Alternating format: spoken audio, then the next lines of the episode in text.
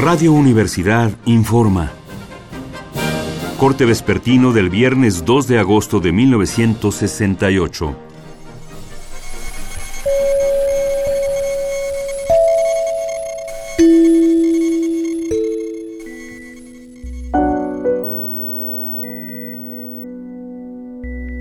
Estimado Radio Escucha, como le informamos esta mañana, hoy, además de haberse formado el Consejo Nacional de Huelga, la Procuraduría General de la República giró una orden de aprehensión contra los dirigentes del Partido Comunista Mexicano y organizaciones filiales. En respuesta, el PCM publicó esta tarde un manifiesto.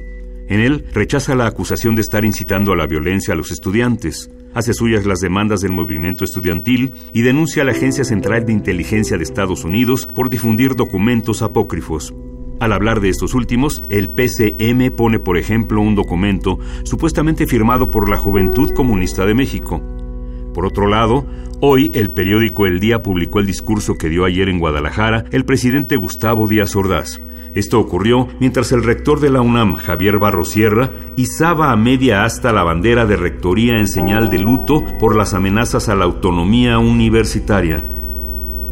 Refiriéndose a los enfrentamientos que se han desatado entre estudiantes, policía y ejército, dijo el presidente Díaz Ordaz, está tendida la mano de un hombre que ha demostrado que sabe ser leal. Los mexicanos dirán si se queda tendida en el aire o se ve acompañada de millones de manos que quieren restablecer la paz y la tranquilidad de las conciencias. Estoy entre los mexicanos a quienes más les ha herido la pérdida transitoria de la tranquilidad por algarada sin importancia. A mí me ha dolido en el alma que se hayan suscitado esos deplorables y bochornosos acontecimientos.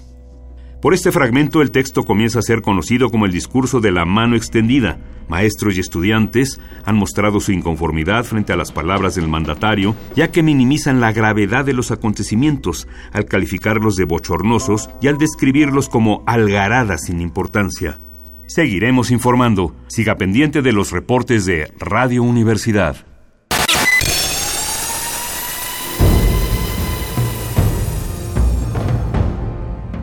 M68. 50 años del movimiento estudiantil.